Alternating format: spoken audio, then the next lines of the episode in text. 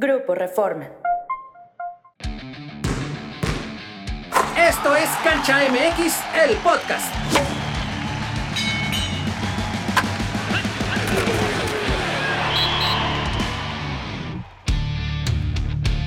Amigos de Cancha MX, el podcast, bienvenidos. Soy Jorge Jair Meléndez Pérez. Estamos aquí para platicar con Luis Homero Echeverría, con Jesús Ballesteros, sobre la Asamblea de Dueños que ha dejado bastantes temas calientitos. Y pues vámonos derechito con el asunto de la televisión. Luis Homero, ¿cómo ves la intención de centralizar los derechos de televisión de la liga? Pues mira, de todo lo que se habló en esta asamblea de dueños, quizás sea de lo que parece ser más rescatable, aunque tiene una incógnita porque no se sabe cuándo sucederá. O sea, está la intención esta de copiar el modelo, adoptar el modelo que se usa en otras ligas, sobre todo en Europa, en Inglaterra o en España, pero tampoco hay una claridad de en qué momento va a empezar todo esto, porque hablaba Piquer Arriola acerca de que tendría que ser cuando terminen los contratos de los respectivos clubes, pero obviamente son contratos diferentes con diversa temporalidad y no se sabe realmente en qué momento podrá intervenir la liga meses y hasta años, ¿no, Chuy? Sí, definitivamente son años. Sabemos de equipos que hoy todavía les quedan tres años de contrato, pero más allá de eso, a mí me llama la atención que este exceso de tiempo de espera puede hacer que muchos dueños cambien de idea. Y voy al punto, o sea, hay cuatro televisoras involucradas en esto. Y hoy pueden decir, ah, me están ofreciendo cinco pesos. Pero a lo mejor dentro de tres años esos cinco pesos ya no son tan atractivos como hoy y prefieren decir aquí me quedo. O los equipos decir, oye, me la voy a jugar a ver de a cuánto me toca. A saber que me adelantan incluso a veces lo de cinco años como pasa con equipos como Chivas, como Pumas, como Cruz Azul. Los firman a largo plazo y les adelantan la mitad del convenio.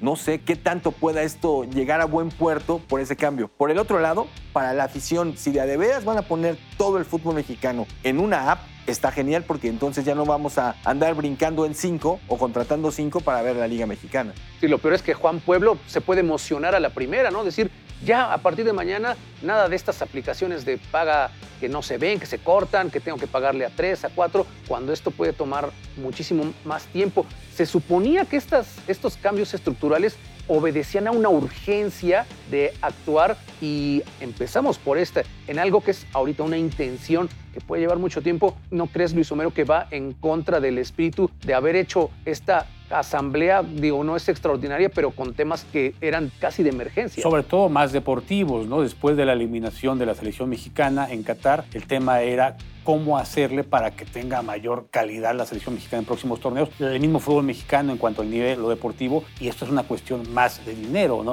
únicamente entre ellos. Se ha dicho que la selección mexicana produce mucho también el fútbol mexicano, pero obviamente están ganando más dinero los dueños, la misma federación tiene mejores contratos de patrocinadores y todo, pero eso también ha pasado en anteriores administraciones, pasó en la época de Justino Compeán, en la misma de Decio de María, en la misma John de Luisa, por eso no hay ningún problema, siempre se ha cotizado bien el fútbol mexicano, pero en lo deportivo, que era lo prioritario, pues realmente no hay grandes señales o grandes visos. Yo no quiero ser ave de mal agüero, pero ¿saben cuándo fue la primera vez que se tocó el tema con carácter de urgente de la multipropiedad, una asamblea de 2013. Han pasado 10 años y no pasa nada. Y desde entonces, se dijo que iba a acabar. No, no, entonces 2021, imagínate cuánto se puede llevar un tema tan complejo como este, porque ¿qué va a pasar si el dueño de TV Azteca le dicen, sí, te van a tocar tanto dinero que es muy bueno, pero va a salir por la app de Televisa? No creo que esté tan contento. Y si este tema que está en teoría en manos de los dueños y de sus socios de las televisoras. Es complicado que se resuelva en el corto plazo. Otro tema de la Asamblea que es la exportación de jugadores jóvenes que tiene que ver con cuestiones legales. Lo que han expuesto de mandarlos a España, ¿es realmente un plan viable, Luis Homero?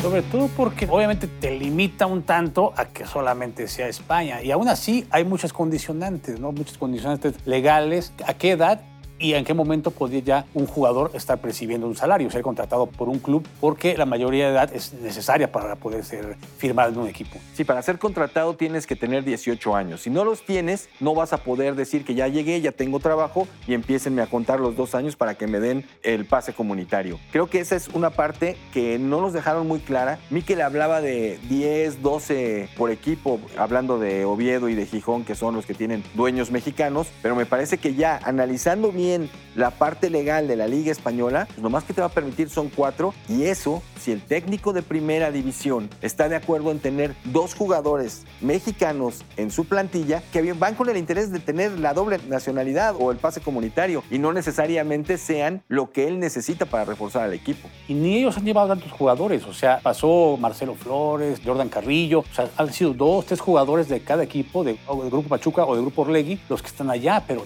Tuve la oportunidad de platicar con el presidente del Oviedo, ellos sí tienen la intención de llevar más jóvenes, pero ojo, quieren llevarlos en una especie, en una cuestión formativa, en una cuestión de que seguramente los chavos entrarán seis meses a España, regresarán y volverán a seguirlo porque no les van a dar el pase comunitario, pero sí quieren formarlos a la europea, ¿no? Más físico, otro tipo de ejercicios para que estén mejor hechos, pero eso no les garantiza la doble nacionalidad. Entonces, creo que son cuestiones diferentes. Me queda claro que Pachuca en no, bueno, el grupo Pachuca en no mucho tiempo, a través del Oviedo, va a tener ahí a lo mejor a 20 jugadores dentro de la estructura, pero eso no quiere decir que vayan a tener el pase comunitario.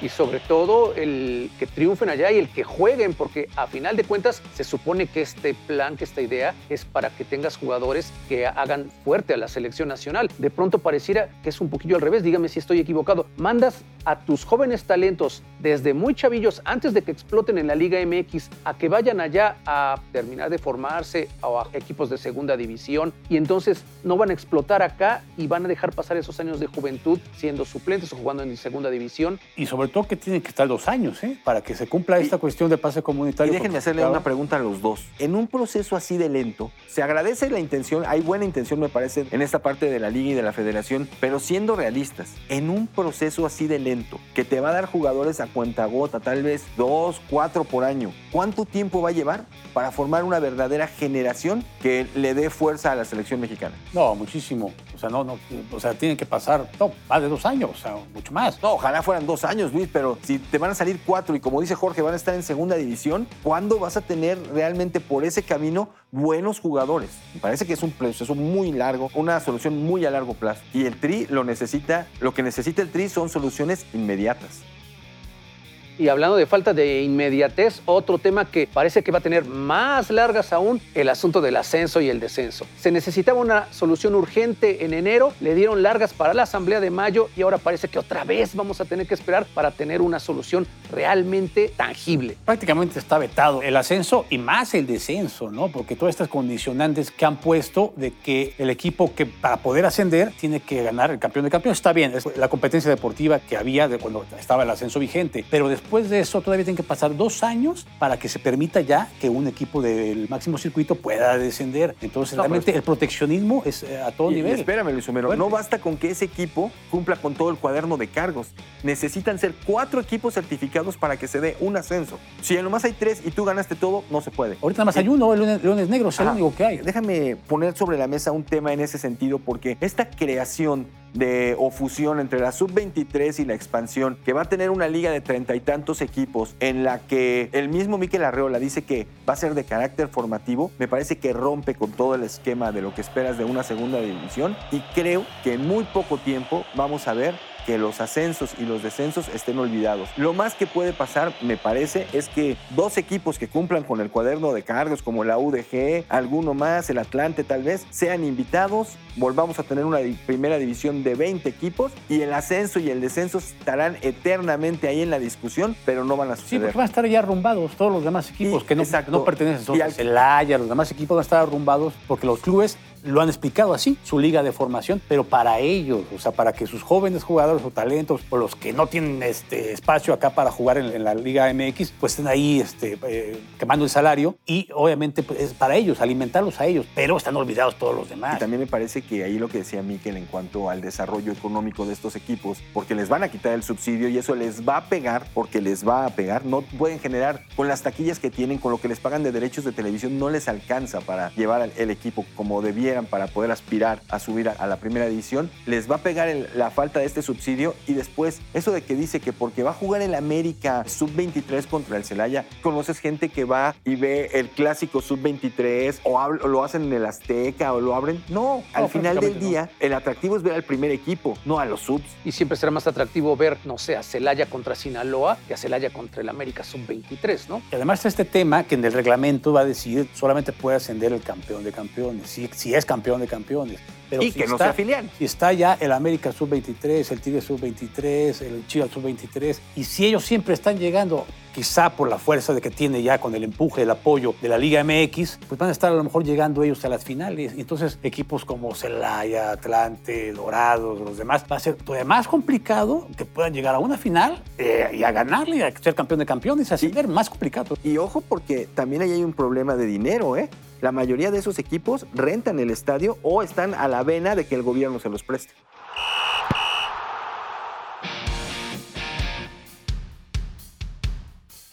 Y otro tema que queda así para discutir y discutir, el asunto de la famosa multipropiedad, porque otra vez pues nos dieron como que larguitas, ¿no? Y que siempre lo han dicho, ¿no? O sea, hablamos también de para, cuándo va a ser lo de la televisión. También esto para cuándo, pues no se ve cuándo vaya a ser. Ya hace muchos años eh, habían dicho que la multipropiedad se iba a acabar en 2016, 18, 20, 21. Y así han pasado los años y no ha terminado, ¿no? Incluso hasta más, porque hay equipos como Caliente, que ya tiene más equipos que llegan y los equipos que quedan en problemas, como el caso de Querétaro, que supuestamente nadie lo quería comprar, nadie lo podía comprar, se lo pasaron a Caliente, entró según a rescatarlo. Y entonces cada vez lejos de desaparecer, cada vez hay dos, tres pequeños grupos que tienen más equipos. Exacto, hoy ya tenemos tres grupos con dos equipos cada uno. A mí me parece también que ahí hay una situación que va a llevar mucho más tiempo. Miquel comentaba que le van a hacer una auditoría para ver cuánto debe ser el valor exacto de cada uno de estos equipos, porque los quieren vender bien. Lo que me quiere decir es que los precios que les habían puesto son menores a los de mercado bajo su expectativa de ellos. Entonces, al ser más caros, de a de veras vamos a encontrar quién los compre. Porque si a lo que están apelando es que vía la liga los van a ofrecer y esperan que venga los árabes o los inversionistas británicos o los cataríes y le metan a la liga MX, está bien complicado. a veces decían que la liga va a poner, en base a este precio de mercado, va a poner el precio, pero siempre y cuando lo consulte con el dueño y que le diga, ¿cómo ves este precio? te lo podemos vender a este precio, obviamente el dueño va a alegar y va a argumentar que no va a querer su equipo más elevado ¿no? para poderlo vender.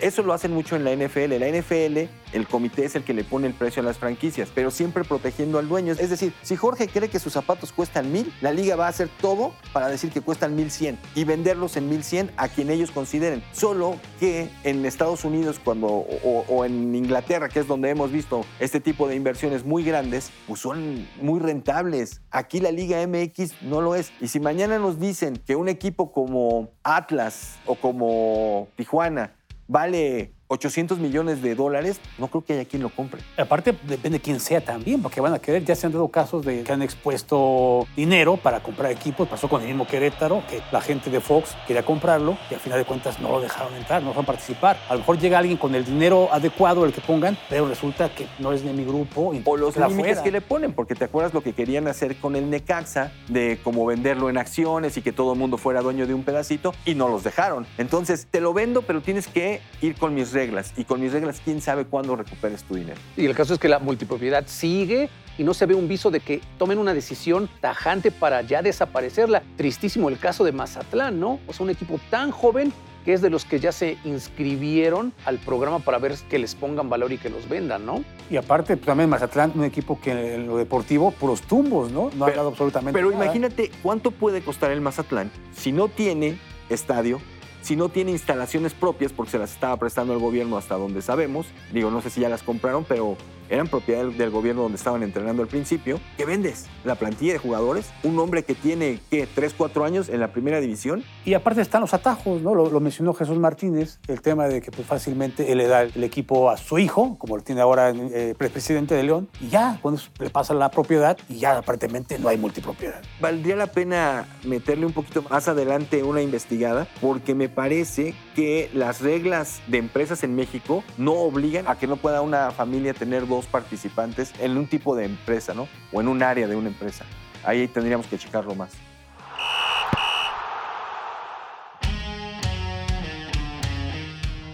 Y el último tema, regresando a cosas que deberían tener el control de cambiar, nada más le cambiaron el nombre, que es el repechaje. No, bueno. No, exactamente. No, no, ya desapareció. Es lo que, es lo que dice la Liga MX, que desapareció el repechaje, pero hay una instancia previa para ganar su lugar y reclasificar. A ver, hay que decir las cosas como ¿cuál son, es, si es sinónimo, antónimo? ¿Cómo- ¿Cómo es Nos tema, quieren no? dar a tole con el dedo, así de fácil. O sea, más claro ni el agua. ¿Qué era el repechaje? Cuatro partidos previos a la liguilla. ¿Qué es el play-in? Tres, Tres partidos previos a la liguilla. Tan tan. La liga va a seguir con la me- mediocridad de que el número 10 de la tabla general puede ser campeón, no se lo vas a quitar. El número 10 normalmente va a traer 20 puntos, 22, ni más por ahí de la tercera parte de los puntos que están en, en disputa y va a tener la oportunidad de ser campeón. Y aparte también incluso la aritmética como que no se les da mucho, ¿no? Porque decían que siete lugares son ya seguros, son seis seguros nada más, ¿no? Sí. El siete y el ocho todavía tienen que Tienen pelear que pasar por el un partido siete, más. Por el siete, o sea, no es que sean siete, son seis y dos más que se van ahí a, a subastar, ¿no? Bueno, para, para pelear en la cancha, pero como dice, o sea, no es el 10, le gana al 9 y luego el 10 le gana al que perdió del 7 contra el 8, se convierte en el 8 y le gana al 1 y ya está en semifinales, ¿no? O sea, de alguna manera, con todo y que ha hecho 18 puntos en el torneo, porque así han pasado. que así nadie va a querer ser líder. No, Porque bueno, además ah. de que tienes que descansar, agarras a un equipo súper motivado, porque puede darse el escenario de que pierdes el primer partido del play-in y te levantas y ganas el segundo y consigues el pase, vas a llegar archimotivado, ¿no? No, pero imagínate, Jorge, que tú, ayer le poníamos el ejemplo a Miquel Arreola, que tú eres el lugar 7. Al jugar contra el 8, venga a nuestro reino, ya tengo una taquilla más. Tú ganas en cuartos de final y el tercer lugar no. Y resulta que mi mediocridad de ser el 7 me dio dos taquillas aunque no haya pasado más que a semifinales. Y al que fue tercero, que le batalló todo el año para estar por ahí, o sea, el ejemplo de hoy, que sería Chivas, lo hubieran dejado fuera en octavos de lugar. El séptimo hubiera tenido más ingresos por taquilla en liguilla que las Chivas. O sea, así no. Que a final de cuentas en esto se resume todo esto. Dinero, dinero, cómo llevo más dinero, cómo protejo mi dinero, cómo no lo arriesgo para perderlo, y lo deportivo, y la selección Yo, de todas las propuestas que escuché en lo que vimos con Miquel, el decirnos que bajaron a siete los extranjeros era algo que ya se había propuesto desde el año pasado, incluso de la del ley. Martino, ¿no? Famosa, ¿no? Cuando Pero Martino que fue pidió. antes del Mundial. O sea, todavía ni, Sí, ni sí. había el fracaso del Mundial y ya se había puesto. Le bajan uno, le preguntamos a Miquel directo si iba a haber algo más. Su respuesta es Hasta no, lo pida pero alguien. tiene que pedir la, la selección Sí, tendría que ser como con Martino, que en su momento lo pidió, en momento se bajó a 8, y luego decía que ibas a bajar a 7 y así a ser gradual, pero después se detuvo con el argumento de la pandemia, que se atravesó la pandemia y todo eso. Entonces ahí se detuvo, se regresa, pero nada más hasta el tope donde se había hablado en su momento. Entonces tiene que venir que Coca o que alguien cuando de pronto empiece a fracasar en la Copa Oro, empiece a perder, diga, no, pues hay que bajar otra vez, por favor, a ver si se baja a 6, ¿no? Por lo menos, a ver, para llegar así a 2026. A mí me parece que vamos a vivir una época bien complicada en selecciones. No hay cantera. Y no hay cantera porque los lugares están copados por extranjeros en la liga. O sea, vemos equipos como Pumas, que su historia tiene campeonatos en la 90, 91 y en la 80, 81 con dos extranjeros, no en el campo, en la plantilla. Y de repente hoy es de los que mete 7, 8 extranjeros en cada partido. y que no tiene ni un jugador en el Mundial. Por ejemplo, vemos que toman decisiones como llevar a Lilini a la formación de jugadores en selecciones nacionales. Jorge, ¿cuántos jugadores conoces que Lilini haya formado y tengan un lugar importante en la primera división? Si quieres Alan Mozo, No, es que Alan Mozo no le tocó a Lilini propiamente, pero te lo compro. Me parece que él y Eric Eric, Lira. Lira son dos. ¿Y cuántos años estuvo en Pumas? Estamos llevando a alguien que tiene además tres años y medio sin estar en ese empleo. Y al menos demos gracias que ya lo quitaron de las direcciones técnicas, ¿no?